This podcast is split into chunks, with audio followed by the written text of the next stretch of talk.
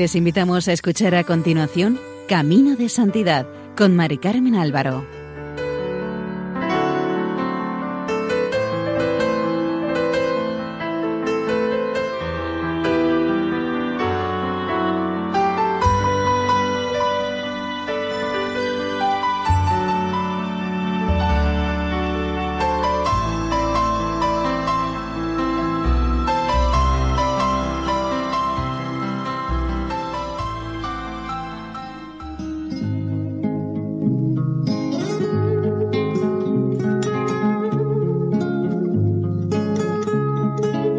Bienvenidos al programa Camino de Santidad, elaborado por el equipo de Radio María en Castellón, Nuestra Señora del Lledó.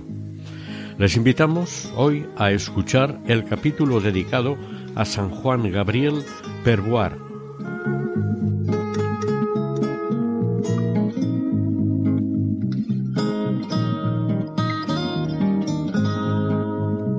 Nada sucede por casualidad, ni la vida ni la muerte, ni la vocación. Juan Gabriel Perboar nació en Montgesty, cerca de Caos, en el actual departamento de Lot, en el sur de Francia. Era el 6 de enero de 1802, fiesta de la Epifanía, siendo bautizado al día siguiente. Fue el primogénito de una familia de ocho hijos, de los cuales dio a la Iglesia tres sacerdotes lazaristas y dos hijas de la caridad. En semejante ambiente respiraba la fe. Recibió valores sencillos y sanos, y comprendió el sentido de la vida como un don. Sus padres, Pedro Perboar y María Rigal, eran labradores acomodados, además de cristianos modélicos, en una región verdaderamente religiosa, Juan Gabriel aprendió las primeras oraciones sobre el regazo de su madre. A los ocho años empezó a ir a la escuela, pero sólo durante el invierno, ya que tenía que ayudar en las tareas del campo.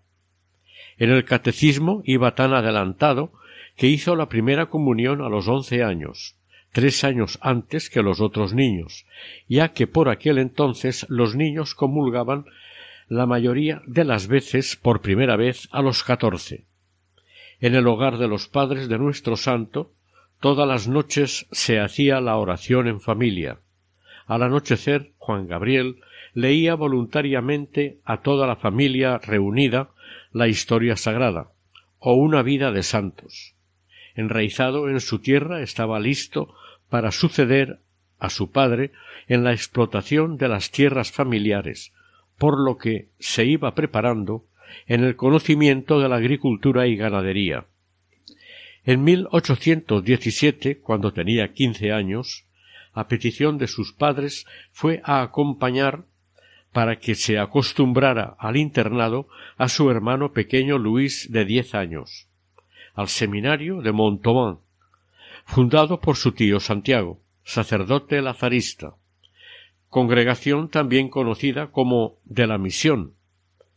En principio fue para un mes o dos, pero allí descubrió un horizonte insospechado y vio que aquel era su camino, por lo que pidió quedarse en el colegio de los lazaristas, hasta terminar sus estudios secundarios. Allí perfeccionó su francés y su cultura general. En el transcurso de una misión en Montauban Juan Gabriel quedó muy impresionado y escribió a su padre que quería ser misionero, que había comprendido que Dios quería que fuera sacerdote.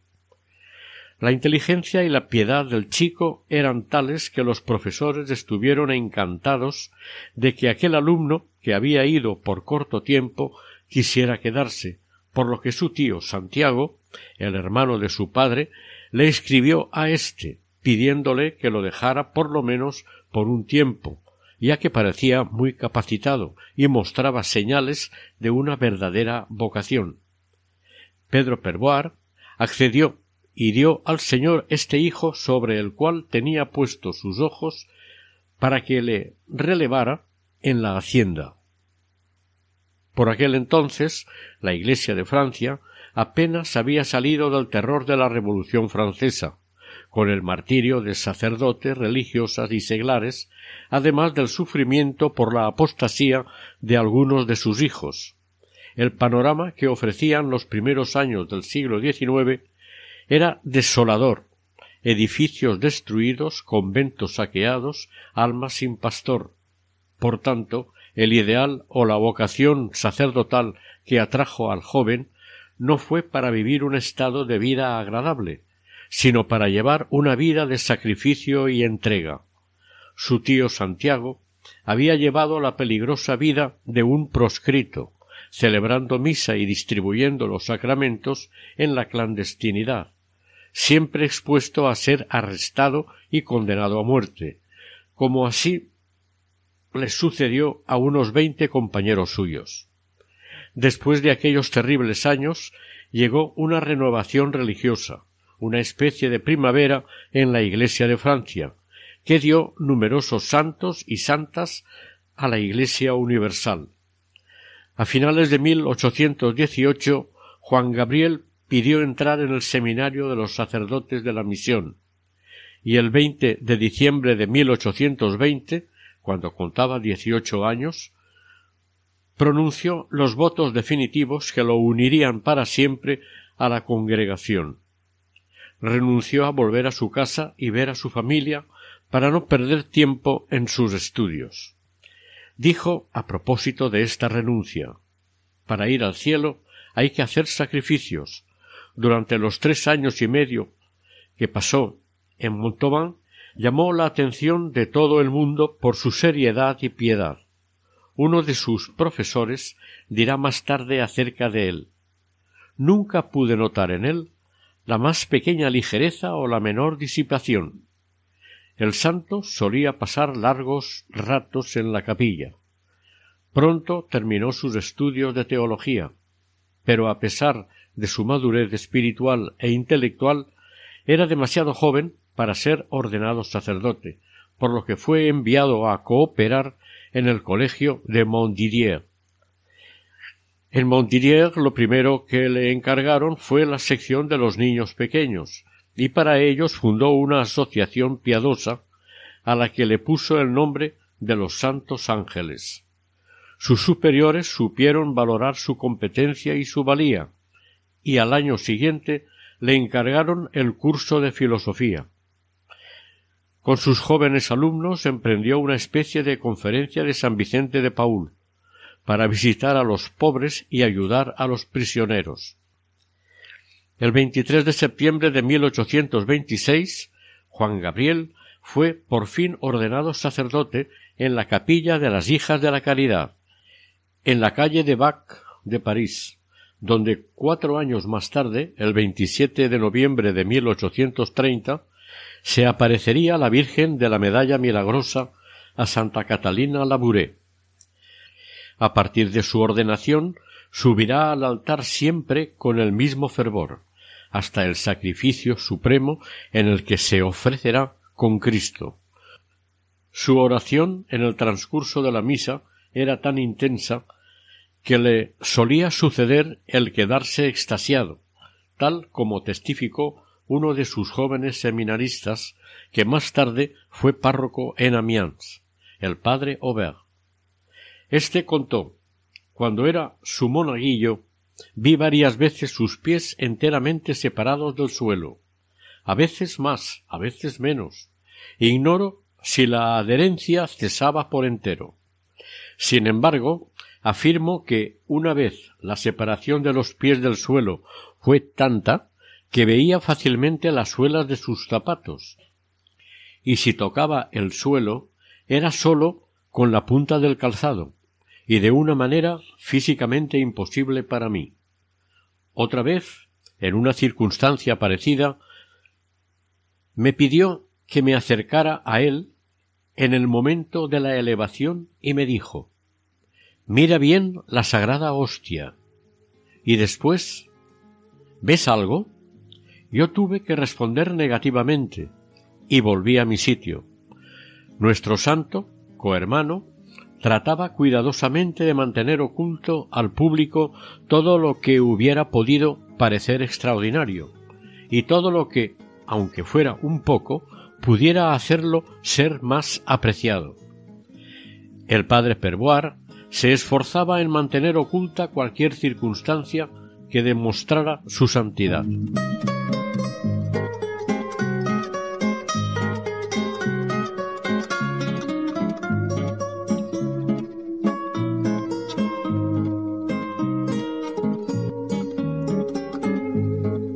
Inmediatamente después de su ordenación, fue enviado como profesor de dogma al seminario de Saint-Flour. Los seminaristas lo querían mucho por su bondad y cordialidad, por eso eh, le pidieron que fuera su director espiritual. Uno de los profesores dijo un día a los seminaristas El padre Perboir es un santo, no dudo de que ha conservado la inocencia bautismal. Preparaba sus enseñanzas con el estudio, como es normal, pero sobre todo con la meditación. Decía el primer y último libro que debemos consultar es el Crucifijo. En Saint-Flour había sido tan bien aceptado tanto por sus alumnos como por sus familias que cuando fue llamado por el superior general padre Salogne para que fuera a París provocó una conmoción en la pequeña ciudad. El director general se había enterado del buen hacer del padre Perroir en Montdidier y en Saint-Flour, por lo que no dudó en llamarlo para un cargo tan delicado como la formación espiritual de los candidatos a la misión. A París fue en principio como subdirector del noviciado general de la congregación y él asimiló talmente su trabajo que su enseñanza más clara y más convincente fue la que daba con el ejemplo cotidiano de su vida.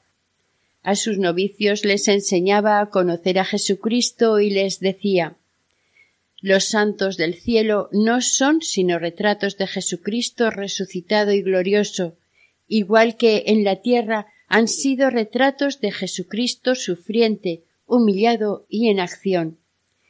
Tengamos los ojos fijos continuamente en Jesucristo, entremos en sus sentimientos, apropiémonos de todas sus virtudes. En el crucifijo, el Evangelio y la Eucaristía encontramos todo lo que podemos desear. No hay otro camino, otra verdad, otra vida. Juan Gabriel explicaba a sus seminaristas que Jesús es la luz y el ideal que hay que imitar y ponía en la boca de Cristo estas palabras No os he dado el ejemplo de las virtudes para que hagáis de ellas el objeto de vuestra admiración, sino de vuestra imitación. Nuestro santo resumió su enseñanza sobre la conformidad con Jesucristo con esta oración que él había compuesto.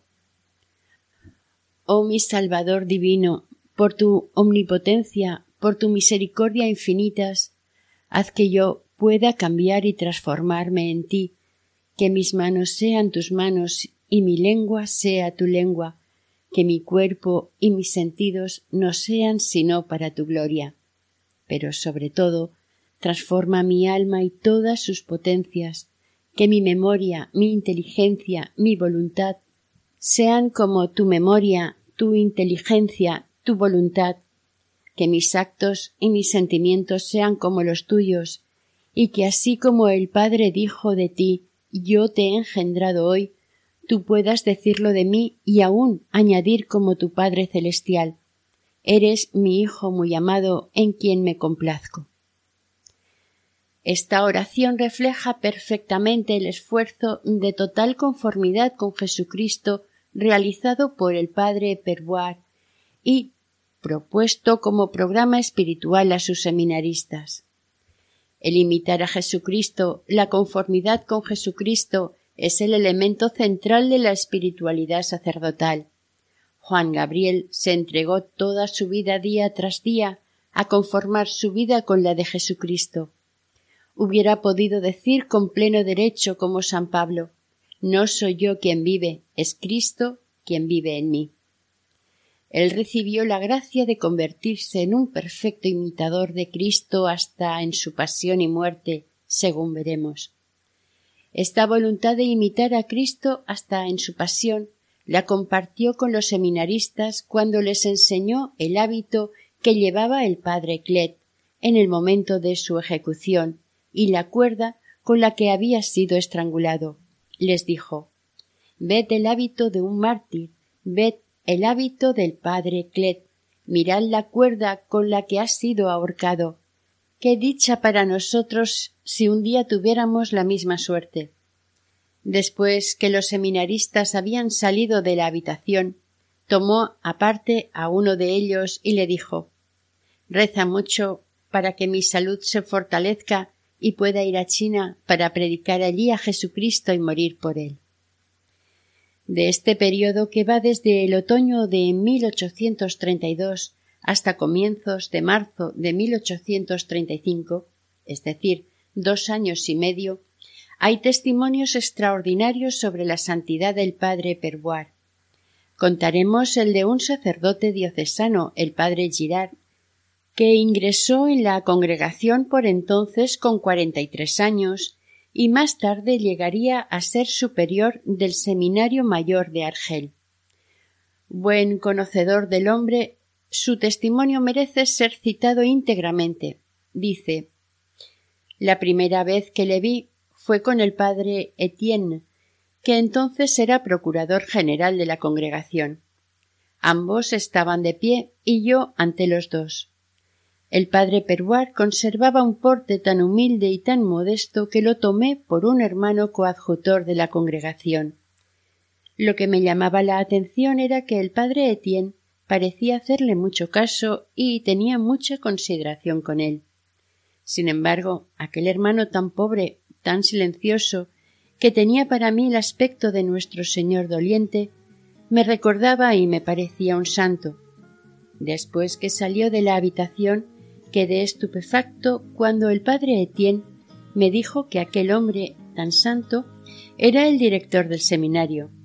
A mí me había parecido un hermano coadjutor y me costaba verlo como maestro de novicios. En aquella entrevista no había dicho nada.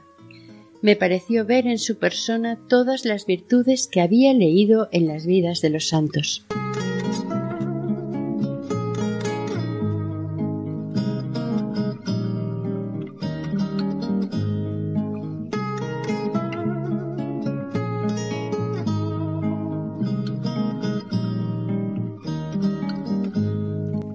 La congregación de la misión, como su nombre indica, misionaba por toda Francia y tenía sus ojos puestos en China, donde ya había enviado a algunos misioneros. En 1818 había nacido en Juan Gabriel el ideal misionero. China estaba demasiado lejos y partir hacia allí significaba no volver a encontrar el ambiente familiar ni el afecto. Pero él no había dudado. Con naturalidad había elegido la congregación de la misión fundada por San Vicente de Paul en 1625 para evangelizar a los pobres y formar al clero, pero antes que nada para alentar y estimular a sus miembros en el camino de la santidad. La misión como tal no es hacer propaganda, sino anunciar la palabra de Dios para iluminar las tinieblas, de 1818 a 1835, Juan Gabriel fue misionero en Francia, pero, sobre todo, durante su tiempo de formación, fue modelo de novicio y de seminarista. Nuestro santo guardaba en su corazón el deseo profundo de ir a misiones lejanas. Doce años tendría que esperar para poder cumplir su sueño. A sus hermanos les pedía que rezaran por él para que su salud se fortaleciera y pudiera ir a China para predicar a Jesucristo y morir por él. Además decía que si había ingresado en los lazaristas era únicamente por eso. Su hermano Luis fue enviado a China en 1830, pero en el viaje murió de unas fiebres. Desde que éste murió, Juan Gabriel estaba místicamente seguro de que debía ir a sustituirlo. Nuestro santo redobló su deseo de ir para terminar la obra que su hermano había empezado. Pero los superiores no estaban por la labor, así como tampoco los médicos. Fue entonces cuando le escribió una carta a su tío en la que decía ¿No soy digno de ir a ocupar el sitio que ha dejado vacío mi hermano? Por desgracia ya tengo treinta años. Después de haber sido rechazado para ir a China por su mala salud, el 1 de febrero de 1835 Juan Gabriel suplicó una vez más al padre Salorgne, superior general de la congregación, que le dejara ir. Una vez más se encontró con una negativa. Ese día rezó a la Santísima Virgen con gran fervor, y al día siguiente, fiesta de la purificación de María, le fue notificado que podía ir a China. Los seminaristas, que estaban enterados de aquel deseo, quedaron entusiasmados cuando supieron que, efectivamente, se iba a ir y algunos de ellos se propusieron partir con él de tanto que le querían y admiraban. En la carta en la que le comunicó a su tío la noticia le decía, entre otras cosas El mundo entero está lleno de la misericordia de María. Añadió que sus superiores le dieron el destino en la fiesta de la purificación, lo que le llevó a creer que se lo debía en gran parte a la Santísima Virgen. El día de su partida, las despedidas en el patio de la casa madre eran más que a un cohermano y amigo, a un santo que se marchaba a donde Dios le llama, a una vocación misionera, que se presiente será coronada, según su deseo, con el martirio. El padre general, el padre Saorña, no estaba menos conmovido que los demás cohermanos, cuando se arrodilló, como lo hicieron todos en el suelo, para pedir a nuestro santo su última bendición. El 21 de marzo de 1835 se embarcó para no volver jamás a Francia, con sus compañeros José Perry y José Gabot, llegando a Macao unos cinco meses más tarde. En el transcurso del viaje a China, Juan Gabriel y sus compañeros tuvieron que permanecer alrededor de un mes en la isla de Java. En la rada de Batavia, la actual Yakarta, los misioneros tuvieron que cambiar de barco. El trasbordo se hizo tanto de personas como de equipajes en una chalupa. Juan Gabriel se hizo marinero con los marineros, con total naturalidad, ayudaba a los marinos con el equipaje de la chalupa e incluso sujetaba el timón. Desde Yakarta escribió al superior general el padre Salorn, contando que durante una furiosa tempestad que había tenido lugar durante el viaje, cuando las olas eran como montañas, los misioneros rezaban Oh María, sin pecado concebida, rogad por nosotros que recurrimos a vos. Añadió que apenas hubieran alzado sus brazos hacia María, la estrella del mar, la tempestad se calmó. El barco sobre el que transportaron sus bagajes en la rada de Batavia tuvo que ir a recoger un cargamento a Surabaya, al otro extremo de la isla. Nuestro santo no tuvo tiempo de echar raíces en el país, pero, sin embargo, se interesó por la vida de aquellas gentes.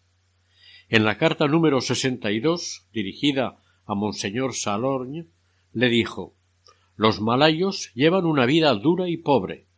La pesca es el principal recurso de los que viven en las costas. Su lengua es dulce y fácil de aprender. Profesan el mahometismo. Para convertirlos habría que hacerse semejante a ellos. Con esta condición yo creo que se ganaría a muchos para la verdadera religión. Pero aquí, desgraciadamente, la conducta de los europeos ha dado una idea muy falsa del cristianismo a los naturales del país. Dígale al malayo que se haga cristiano y le contestará que no es lo suficientemente rico para vivir como un gran señor. Efectivamente, un europeo no puede ir a pie ni hacer ningún trabajo servil sin deshonrarse. Cada europeo tiene en su casa una tropa de malayos que le sirven y que él trata como hombres de una especie distinta a la suya. La santidad del padre Perboar no le impedía apreciar los encantos del viaje y las distracciones fraternas, ya que un santo triste es un triste santo. Así, en Surabaya, iba con sus compañeros a bañarse en el mar. Hacían excursiones por las costas de Java y durante el tiempo que duró el viaje de Macao y luego hasta su misión disfrutó con gran placer los gozos de la amistad. En Macao se encontró con el padre Torret, antiguo condiscípulo suyo. Luego, de paso para Qiangxi, pasó unos días con el padre Larive, natural como él de la diócesis de Caors, pudiendo hablar entre ellos en el dialecto de su región intercambiándose noticias. El 29 de agosto de 1835, el barco echó el ancla en la bahía de Macao, que era la puerta de entrada en China. El padre Perboir lo primero que hizo fue intentar aprender la lengua. En su carta número 69 relató Después de dos meses empezamos a familiarizarnos con ella. Nos hemos tenido que hacer como niños y empezar por el ABC, aunque más bien no hay ninguna letra del alfabeto en la lengua china que no sea difícil de aprender. Estuvo cuatro meses aprendiendo el chino en el que alcanzó sorprendentes progresos con rapidez. Se adaptó a la manera de vestir de los chinos y a sus costumbres. En la carta número 71 dirigida a su hermano Santiago le escribe Si pudieras verme un poco ahora, Ofrezco un espectáculo interesante con mi vestidura china, mi cabeza rapada, mi larga coleta y mis bigotes, balbuceando mi nueva lengua, comiendo con palillos que sirven de cuchillo, de cuchara y de tenedor. Dicen que mi aire de chino no es tan malo. Es por ahí por donde debemos comenzar a hacernos todo a todos, que así les podamos ganar para Jesucristo. En el transcurso del viaje que hizo de Macao a su misión de Onan, donde había sido destinado a mil quinientos kilómetros al noroeste, utilizó como medio de transporte la mayoría de las veces un junco o una sencilla barca y compartió de cerca la vida de los barqueros y de los guías, creándose entre ellos una especie de lazos de complicidad. La entrada en el país, en principio, estaba prohibida a todos los europeos bajo pena de muerte, por lo que Juan Gabriel y sus compañeros debían evitar todo lo posible las miradas indiscretas de la gente cuando se hospedaban en los albergues chinos o en los controles de la policía. Hablando de las peripecias de este viaje en una carta a su tío le escribió Nuestros guías nos hacen pasar por mercaderes de té de Nimpo o de Nankín. Si es preciso, añaden que no entendemos la lengua de esta provincia que atravesamos. En esto dicen la verdad. En la parte del viaje más dura, porque es una región muy montañosa, el guía que lo conducía le ayudó a franquear la última etapa. Cuenta el santo en su carta número 76. Teníamos que andar aún una decena de leguas a través de unas montañas muy difíciles, yo no podía más. Me sentaba sobre todas las piedras que encontraba. Después me ponía a escalar, algunas veces con las manos. Si hubiera hecho falta hubiera escalado hasta con los dientes. Mi pobre guía me tenía que ayudar como lo hubiera tenido que hacer con un rocín, al cual hay que levantar cuando cae y empujarle hacia adelante. Llegado por fin a su destino, Juan Gabriel fue recibido por el padre Ramón, lazarista, y un compañero chino. Allí pudo ver con gran pena y compasión las miserables condiciones en las que malvivían los pobres cristianos de aquella región. Contó en su carta número 76. Son tan pobres que jamás he visto nada parecido. Muchos no están vestidos, sencillamente alrededor de su cuerpo cuelgan harapos sucios que hacen resaltar la extrema miseria a la que un hombre puede verse reducido. Los años anteriores muchos han muerto de miseria, los que no mueren apenas viven con nada. En China los lazaristas habían organizado un sistema para rescatar a los niños abandonados, que tanto han abundado siempre en aquel país superpoblado para salvarlos de la muerte y educarlos en la fe de Cristo. Nuestro santo participó activamente en aquel trabajo y dedicaba mucha parte de su tiempo a la instrucción de aquellos niños, a los que entretenía con el relato de divertidas historias, a las que el idioma chino les daba un sabor especial. El padre Prevoir describe los locales de la misión. La iglesia y la residencia, que parecen palacios en este lugar, están edificadas con tierra, cubiertas con paja y por pavimento tierra batida, por techo ramas de bambú que sostienen el tejado. Añadía que su riqueza allí eran el, el millar de fieles que la llenaba, incluso bajo la lluvia y la nieve. En la carta 77 describe una plaga de langostas y se compadece de la desgracia e infortunio de las pobres gentes que no tienen nada. Un innumerable ejército de langostas ha invadido el país. Estas cubren los árboles y tapian las paredes. No queda ni una brizna de todas las hierbas que les gustan. Han devorado todas las hojas de los bambúes. Se ven a familias que vuelven de los campos llorando porque las langostas se lo han comido todo. Al describir nuestro santo esta miseria tenía el corazón encogido. Consagró los tres años de su vida misionera al servicio de estas pobres gentes que se habían visto casi abandonadas. Confraternizó con sus compañeros chinos y organizó con ellos jornadas misioneras por una amplia región, visitando y animando a los cristianos, bautizando a los catecúmenos, poniéndose a disposición de todos sin pensar en sus fatigas y cansancios. Bautizó a los niños pequeños, confesó y celebró la Eucaristía cada día. Trató con casi dos mil cristianos repartidos en una quincena de localidades con una población miserable contó al respecto. Me ha sucedido de llevar el santo viático a cabañas donde encontraba a un enfermo acostado sobre la tierra y cuya desnudez estaba cubierta con un poco de paja. Nuestro santo se consagró a su trabajo apostólico y, a pesar de su situación y pobreza, se esforzó al máximo para aliviar la miseria de sus fieles y trabajar por ellos. En sus últimos años su amor a María se plasmó en la devoción a la medalla milagrosa.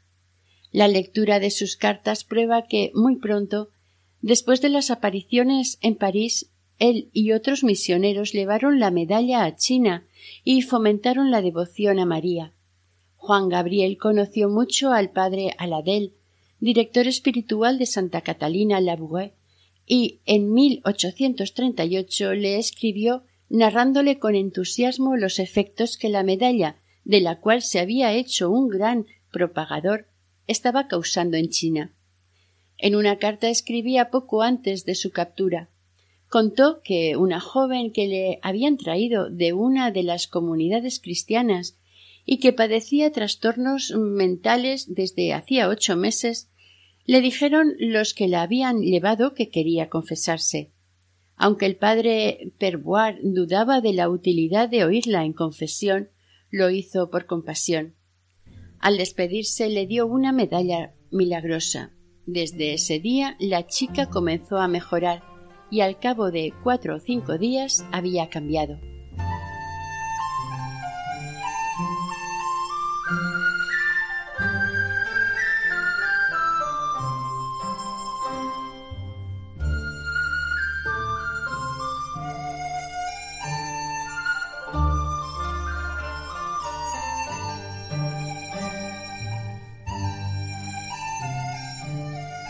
Después de pasar dos años en Honan, fue destinado a Hupé, donde poco después, en septiembre de 1839, habría un estallido inesperado, violento e inexplicable de persecución a los cristianos.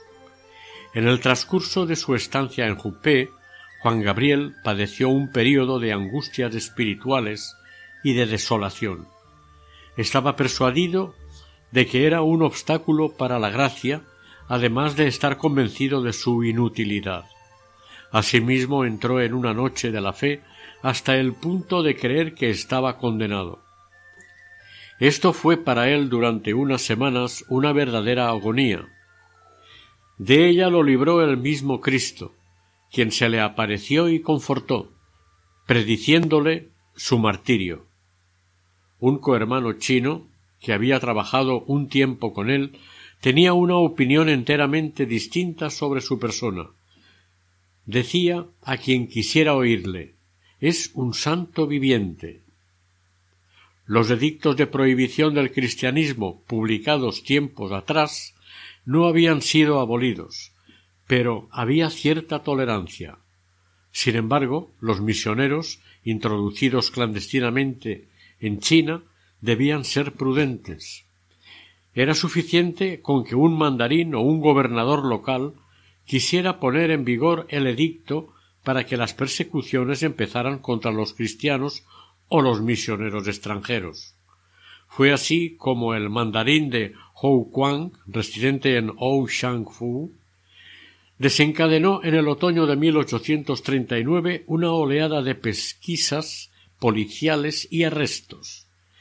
El 15 de septiembre de 1839 hubo una denuncia y el mandarín envió una cuadrilla de soldados para arrestar a los misioneros que se encontraban reunidos en la residencia central de la misión para celebrar el dulce nombre de María, junto con mil quinientos fieles.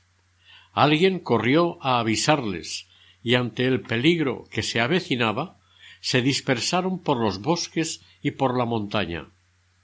Juan Gabriel se refugió en un bosquecillo de bambús, no lejos de la misión. Al día siguiente, un miserable catecúmeno lo traicionó por treinta taels.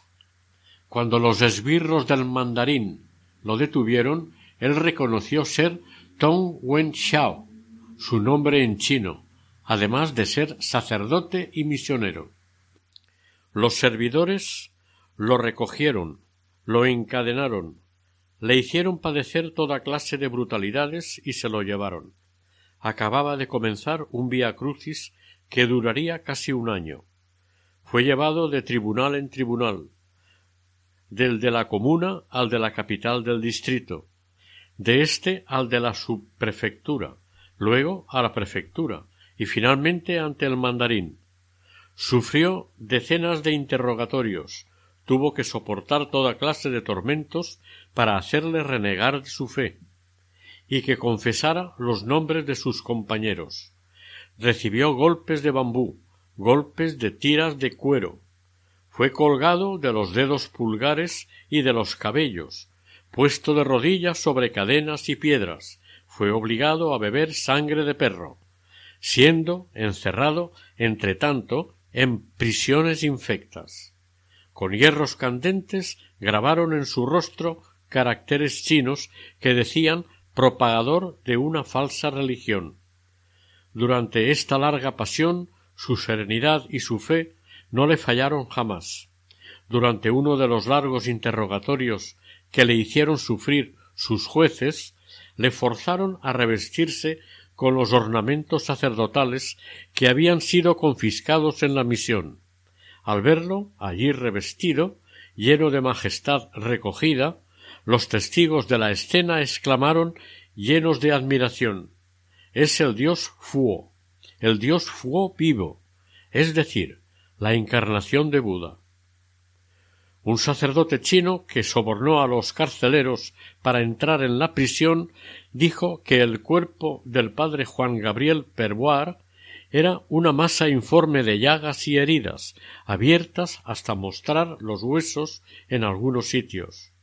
Él mismo contó a alguien que fue a visitarle. En Xiangyangfu sufrí cuatro interrogatorios, en uno de los cuales fui obligado a permanecer medio día arrodillado sobre cadenas de hierro y colgado de una viga de bambú. En Fou recibí ciento diez golpes de bambú porque no quise pisotear la cruz. En la prisión su actitud paciente y de dulzura inalterable le ganaron la simpatía de los guardianes, quienes le curaban las heridas y le lavaban su ropa ensangrentada. Quisieron incluso evitarle ciertas molestias, como las trabas que ponían a los prisioneros por la noche. Pero Juan Gabriel no aceptó beneficiarse de un régimen de favor. Quiso compartir la suerte de los otros prisioneros de derecho común, como ladrones o bandidos. Sus compañeros de cautividad, impresionados por la irradiación de su serenidad, lo miraban con respeto y se sentían impresionados por su deseo de querer compartir totalmente su suerte. Antes de morir, le confió un mensaje a un catequista que fue a visitarlo a la cárcel, para que se lo transmitiera a los otros cristianos de la misión. Diles que no tengan miedo a la persecución, que confíen en Dios. Yo ya no los veré más aquí, tampoco ellos me verán, porque seguro que seré condenado a muerte, pero estoy feliz de morir por Cristo. En la última comparecencia ante el mandarín, Juan Gabriel fue condenado a morir estrangulado, debiendo él mismo firmar su condena, lo cual hizo rápidamente. Después de la condena, el régimen penitenciario se suavizó sensiblemente. El prisionero pudo recibir visitas de sus compañeros o de cristianos que cuidaron de él en lo que pudieron. Para poder ser ejecutado, la condena debía ser aprobada por el emperador. La firma de éste, situada en la parte baja del acta, volvió de Pekín por un correo de la mañana el 11 de septiembre de 1840, casi un año. Recordemos que había sido hecho prisionero el 15 de septiembre del año anterior. Tan pronto como llegó la respuesta de Pekín, Juan Gabriel fue llevado a la carrera con otros siete condenados, estos presos comunes, hasta el sitio donde tenía que hacerse la ejecución, fuera de los muros de la ciudad de Outanchangfu, Wuchang en la actualidad, a orillas del río Yangtze. El santo iba descalzo y con unos calzones desgarrados bajo la roja camisola de los condenados. El siniestro cortejo iba acompañado de címbalos para atraer a los curiosos. Los compañeros de Juan Gabriel fueron pronto decapitados delante de él, que mientras tanto rezaba de rodillas. Muchos testigos de su oración manifestaban su indignación por ver matar a un hombre que no había hecho daño a nadie y que irradiaba bondad. Fue atado sobre un patíbulo en forma de cruz con los brazos y las manos atadas a un poste transversal, con los pies replegados para arriba y hacia atrás. El misionero parecía estar de rodillas entre el cielo y la tierra como última ofrenda de su vida. Con una lentitud calculada, el verdugo apretó por dos veces con un palo la cuerda que había puesto alrededor del cuello de su víctima y lo fue estrangulando retorciendo más lentamente por tercera vez la cuerda hasta que el mártir dejó de rezar. Dios permitió una extraordinaria semblanza entre las etapas de la pasión del Padre Juan Gabriel y la pasión de Cristo, y corroboró la aceptación de este sacrificio con la aparición de una cruz luminosa en el cielo que se pudo ver en el momento de la muerte de nuestro santo en el lugar de su martirio y hasta Pekín, a unos mil kilómetros de distancia, según confirmaron varios testigos. Era el 11 de septiembre de 1840. Gracias a la complicidad de un catequista que sobornó a los guardias, el cuerpo del santo pudo ser enterrado en tierra cristiana al lado de otro mártir lazarista el padre Francisco Regis Clet, quien también sería canonizado. Más tarde los restos de ambos fueron trasladados a París a la casa madre de los lazaristas, donde descansan en una urna cada uno. Algún tiempo después de la muerte del mártir, el padre Hug, que pasaba por aquella región, hizo su averiguación sobre los hechos y escribió Cuando el padre Perboir fue martirizado, una gran cruz luminosa y dibujada perfectamente apareció en el cielo.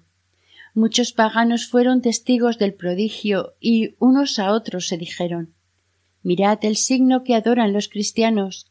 Quiero servir al dueño del cielo. Según la investigación hecha por Monseñor Ricciolati, fue vista en el mismo sitio del cielo por un gran número de testigos cristianos y paganos que habitaban en distritos muy alejados unos de otros. Monseñor además interrogó a los cristianos que habían conocido al padre Perbois y todos declararon que ellos siempre lo consideraron un gran santo. Tal y como se lo había enseñado a sus seminaristas, Juan Gabriel llegó hasta el extremo, hasta la muerte, hasta hacerse uno con Jesucristo.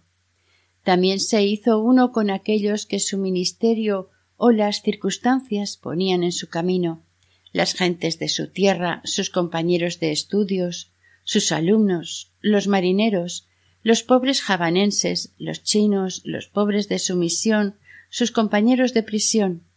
Desde el momento de su muerte, su fama de santidad se extendió incluso entre los paganos, lo cual llevó a investigar sobre su santidad.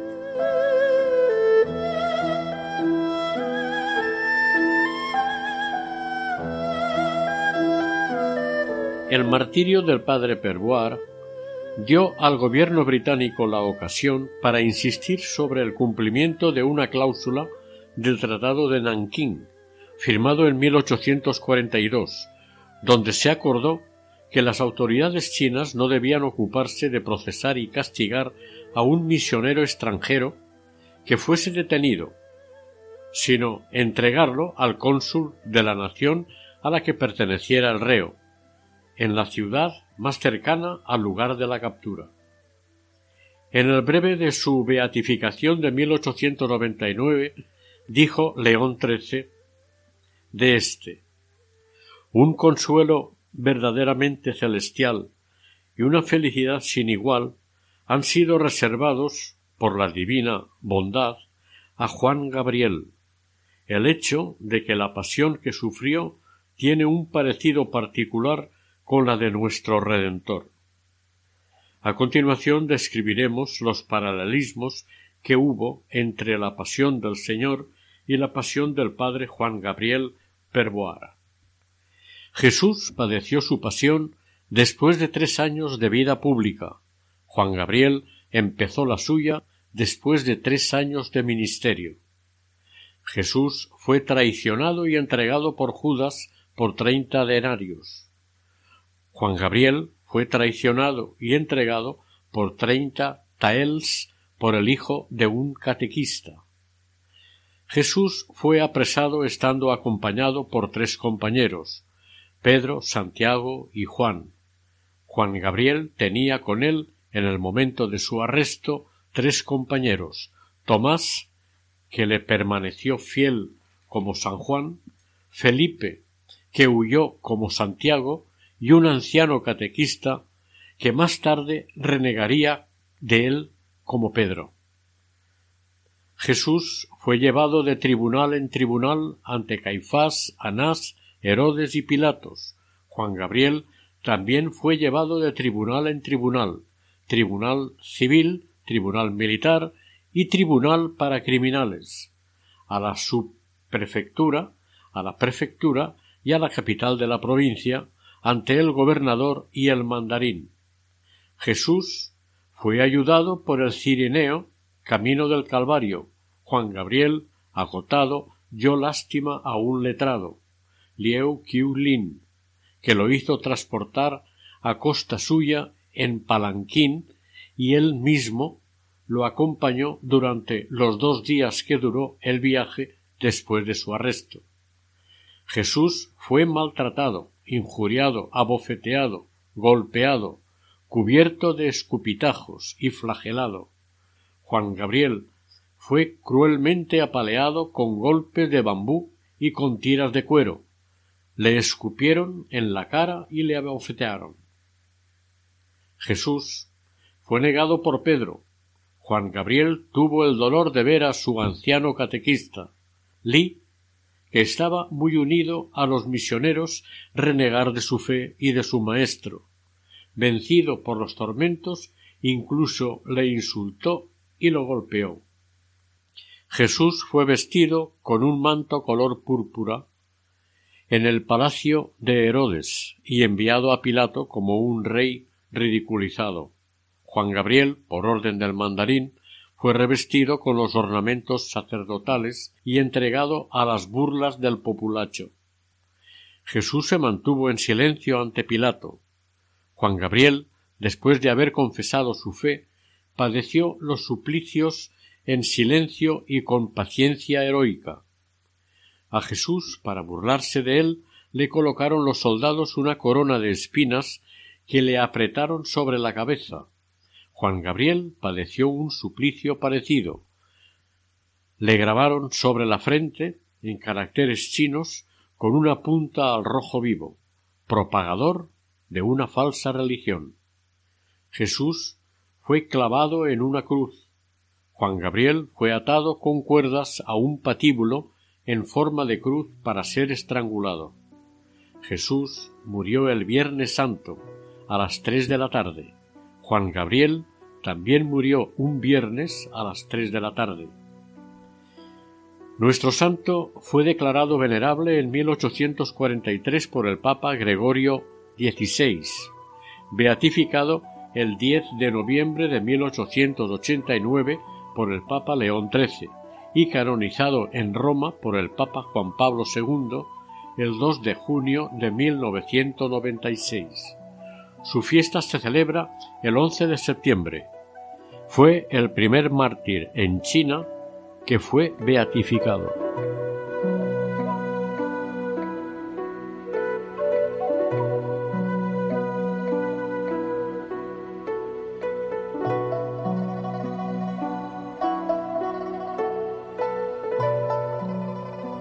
La oración de la misa de nuestro mártir, que hoy rezaremos para terminar el programa, recuerda ese paralelismo extraordinario entre sus sufrimientos y los de Cristo y dice así. Señor Jesucristo, que hiciste admirable entre los pueblos de China a tu mártir, el bienaventurado Juan Gabriel, por la santidad de su vida, sus fatigas apostólicas y por una maravillosa participación en los sufrimientos de tu pasión, concédenos, te rogamos, que imitemos sus ejemplos de caridad y paciencia, a fin de merecer ser asociados con Él a tu gloria. Tú que vives y reinas por los siglos de los siglos. Amén.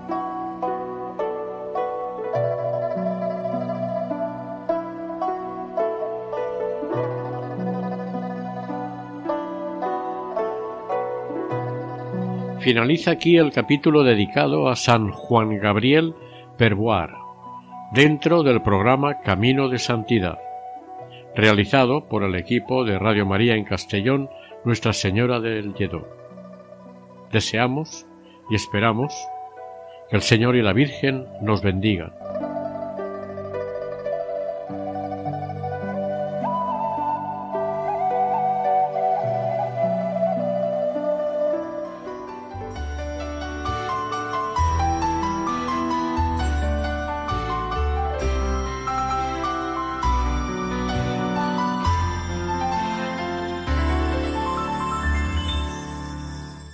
escuchado en Radio María Camino de Santidad, dirigido por Mari Carmen Álvaro.